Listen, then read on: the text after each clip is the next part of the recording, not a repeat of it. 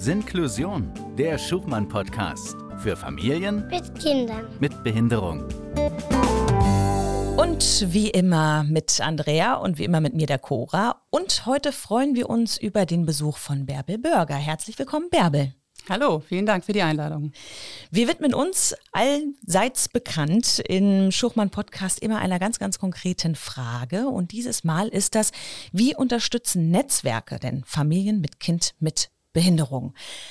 Bärbel, du bist in dem Osnabrücker Verein Wunderbund tätig. Ihr versteht euch als Familienlotsen, kann man so sagen, für ähm, Kinder mit Beeinträchtigungen und setzt da ganz stark auf Vernetzung. Und ähm, ja, also eben von Familien, die vor gleichen oder zumindest ähnlichen Herausforderungen stehen. Was genau das bedeutet, das wollen wir gleich erklären. Aber zuerst einmal interessiert uns, denke ich, alle, wie ist der Verein entstanden? Der Verein ist so entstanden, dass wir ähm, mehrheitlich selber beeinträchtigte Kinder haben und eigentlich das, was wir heute machen, gesucht und nicht gefunden haben. Mhm. Also wir beraten und vernetzen Familien mit beeinträchtigten Kindern und ich habe immer, als unsere Tochter kam, gedacht, wer erzählt einem jetzt eigentlich, wie dieses Leben funktioniert? Hm. Und wo finde ich andere Menschen, andere Familien, die in der gleichen Situation sind wie ich? Und dann habe ich mich mit anderen Müttern, die ich dann zufällig getroffen hatte, ähm, zusammengeschlossen. Und wir haben alle gemerkt, dass wir die gleichen Erfahrungen gemacht haben, die gleichen Fragen hatten, ähnliche Sorgen.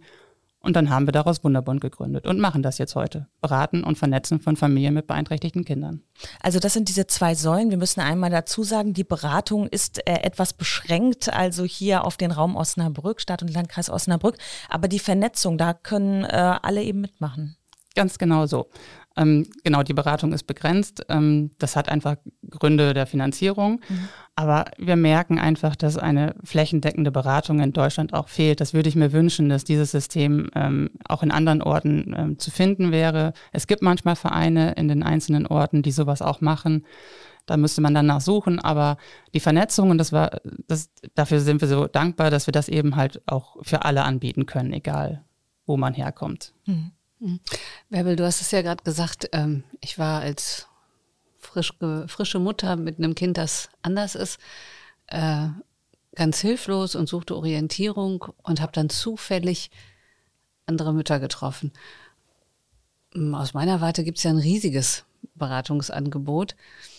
Was ist denn der Unterschied, wenn man von Mutter zu Mutter spricht, als wenn man in eine der Beratungsstellen geht? Ich sag mal, die, die besten oder vielleicht auch die hilfreichsten Tipps, die haben meistens Mütter oder Väter untereinander, also Eltern untereinander. Das ist gar nicht begrenzt auf Kinder mit Beeinträchtigung. Das ist bei allen Eltern so. Ah. Man macht PKIP-Gruppen meistens, damit man Tipps kriegt, wie man die Nächte übersteht. Und das ist bei Kindern mit Beeinträchtigung einfach auch nicht anders. Die Fragestellung ist einfach nur oft eine ganz andere. Also die, die Sorgen und die Probleme, die man hat mit einem beeinträchtigten Kind, sind halt so, so vielfältig und so anders, Mhm. dass man ähm, oftmals im bekannten Freundeskreis, in der Familie keine adäquaten Antworten darauf bekommt. Und ähm, deshalb ist es so gut, sich mit anderen Eltern auszutauschen, die schon diesen Weg gegangen sind, die Mhm. Tipps haben. Ähm, wie machst du das? Also das macht einfach ganz viel Sinn.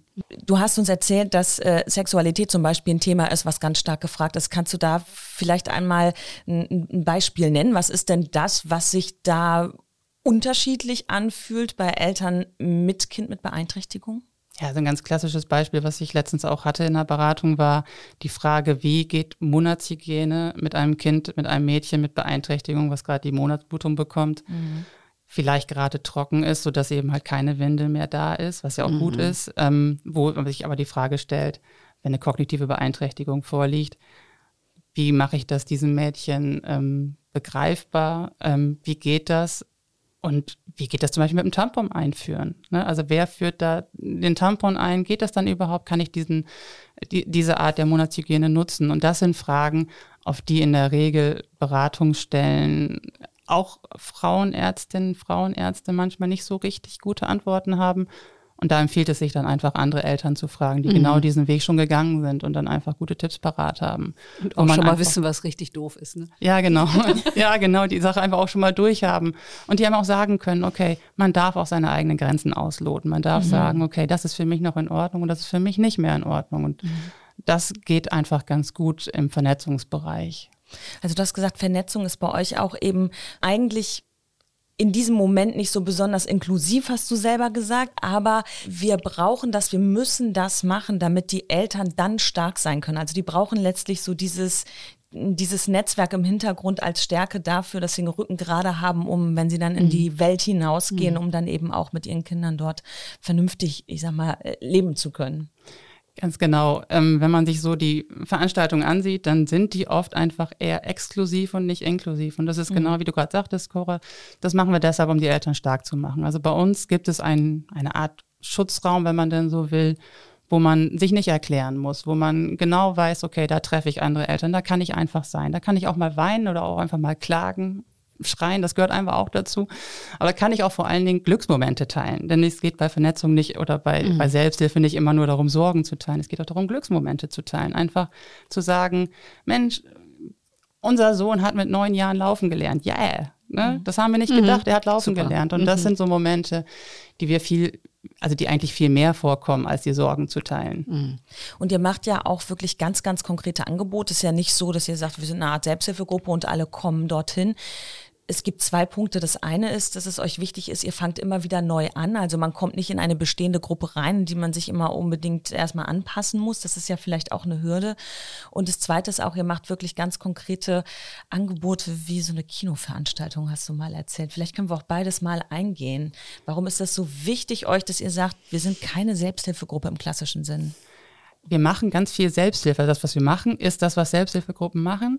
Wir haben nur gesagt, wir machen die offenen Angebote, weil wir wollen, dass ähm, Familien mit jüngeren Kindern auch immer wieder einsteigen können. Also ähm, es gibt oft Selbsthilfegruppen, die finden sich und dann werden die zusammen älter und dann passt es oft einfach nicht mehr so, so gerne man das auch würde, neue Mitglieder, also neue Teilnehmer aufnehmen auch.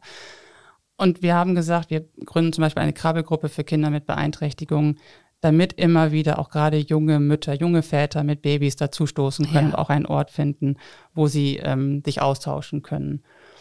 Und das Zweite ist äh, die Kinoveranstaltung. Das ist eigentlich ein ganz gutes Beispiel dafür, ähm, dass wir durch exklusive Veranstaltungen Inklusion fördern tatsächlich. Also wir haben eine, eine Veranstaltung mit einem großen Kinoanbieter in Osnabrück gehabt. Wir hatten einen eigenen Kinosaal nur für Familien mit beeinträchtigten Kindern. Der Film war ähm, ohne Werbung, das Licht war nur gedämmt, nicht aus, äh, die Lautstärke war mhm. verringert. Und es war allen Teilnehmenden klar, okay, wir können hier einfach sein und wenn die Kinder lauter sind oder rausgehen, ist das kein Problem, weil alle Eltern haben Verständnis dafür.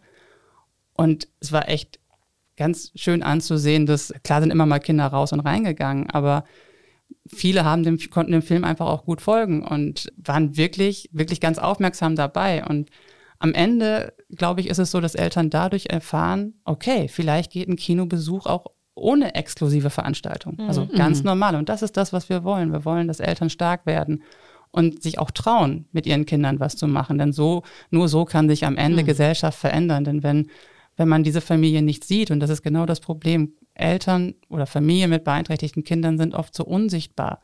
Und mhm. eigentlich das, was wir wollen, ist, wir wollen Sichtbarkeit fördern. Mhm. Und das äh, am besten natürlich, indem die Familien stark werden und einfach rausgehen. Mhm. Aber das spricht mich sehr an, ne?